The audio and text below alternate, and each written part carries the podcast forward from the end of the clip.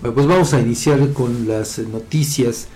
La Comisión Estatal de Derechos Humanos emitió una recomendación en contra del alcalde síndico, así como de los directores de gobernación y jurídico, pero no del actual trienio, sino de la pasada administración. Es decir, me refiero a Héctor Domínguez Rugerio, Linda Ixchel Mejía Sarabia, Enrique Secualima y José Reyes Cornejo, respectivamente, por haber incurrido en la violación de derechos humanos a la legalidad y seguridad jurídica en contra de una pareja a la cual, fíjese, le demolieron una parte de su casa en la comunidad de Guadalupe, Iscotla. De acuerdo con el expediente, fue el 26 de noviembre de 2019 cuando la pareja, las víctimas, fíjese, además que no saben leer ni escribir, originarios de Guadalupe Iscotla, fueron presionadas por estos sujetos, por esta caterva. Sí, no cabe, no cabe otra palabra. Bueno, no, Realmente una caterva.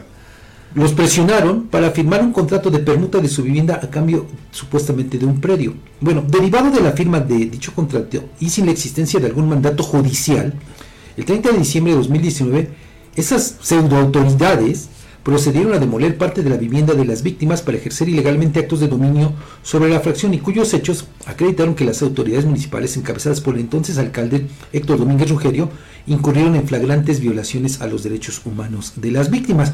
Pero fíjese, esto desató una cadena de irregularidades, de irresponsabilidades, que bueno, de verdad si pudiéramos calificarlas, ponerles un, un adjetivo bueno. Estaríamos hablando de palabras oeces. Porque fíjese, la Comisión de Derechos Humanos buscó hasta en cinco ocasiones una solución a través de una conciliación con la anterior administración y además con la actual, ¿eh? Pero bueno, ¿sabe qué? Se toparon con pared porque tanto unas como otras fueron omisas las autoridades. Y lo único que ofrecieron fue una supuesta compensación que además, fíjese, en una suerte de revictimización, pues ni siquiera se ajustaba a los daños causados y evaluados en el, en el estudio correspondiente. Por eso es que se emite esta recomendación al Ayuntamiento de Chautempan, donde se establece, entre otras anomalías, que bueno, independientemente de que estos hechos ocurrieron en la pasada administración, es obligación de la actual, de las actuales autoridades cumplir con estos deberes constitucionales y ahora pues deberá instruir el procedimiento administrativo sancionador ante las autoridades correspondientes y sustanciar el procedimiento de investigación a efecto de calificar la o las faltas y en su caso sancionar a las autoridades antes señaladas. Claro que se les tiene que sancionar. Por supuesto, sí, sin duda. Sería una ofensa todavía más grande. Pues, y una violación más grave, a sus derechos. Bueno, eh, aquí se instruye a que deban llevar a cabo la sesión, las sesiones de cabildo necesarias en las que se aborde esta problemática, considerando en la aprobación del presupuesto de egresos para 2024 una partida especial exclusiva para el pago de la reparación del daño a estas personas, este matrimonio que no sabe leer ni escribir, así como el pago de una compensación como parte de la reparación integral del daño. Pero bueno, yo no creo que eso lo haya previsto ya el, eh, el ayuntamiento actual, porque pues, los presupuestos de egresos pues ya se planean. sí, entonces le digo, aquí ahora las autoridades de Chautempan tienen 15 días contados a partir de la notificación para informar si aceptan o no la recomendación. Ya sería de verdad el descaro total que no aceptaran esta recomendación y que la incumplieran.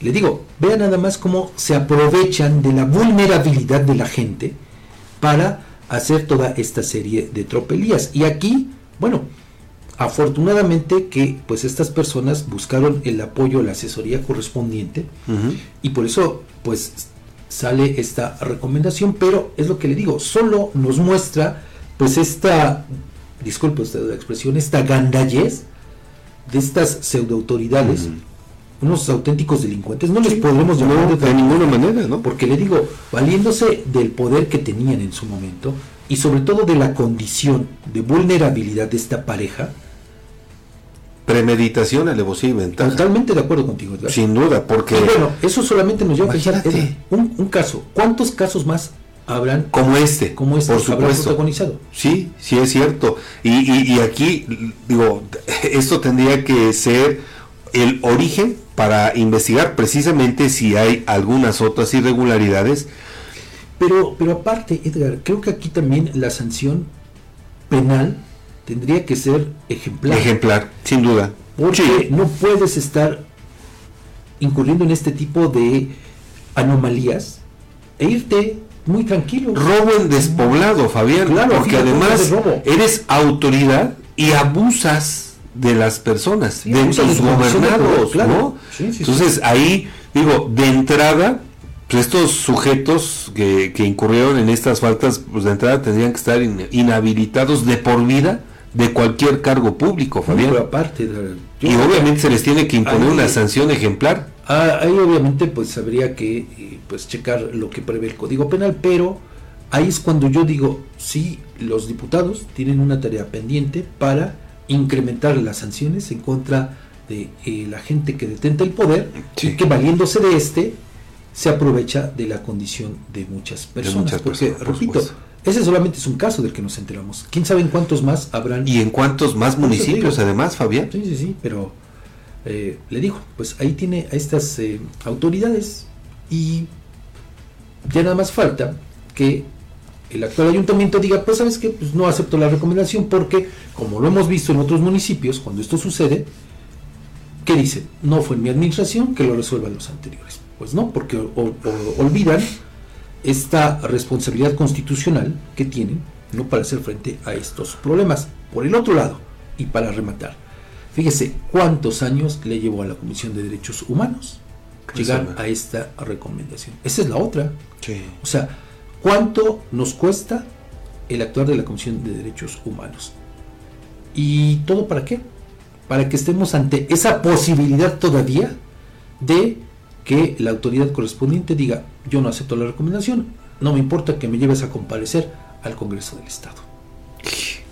Qué lamentable. Y ahí sí, insisto, los integrantes del, del Poder Legislativo creo que tienen una tarea enorme porque nos han quedado de ver. Por el contrario,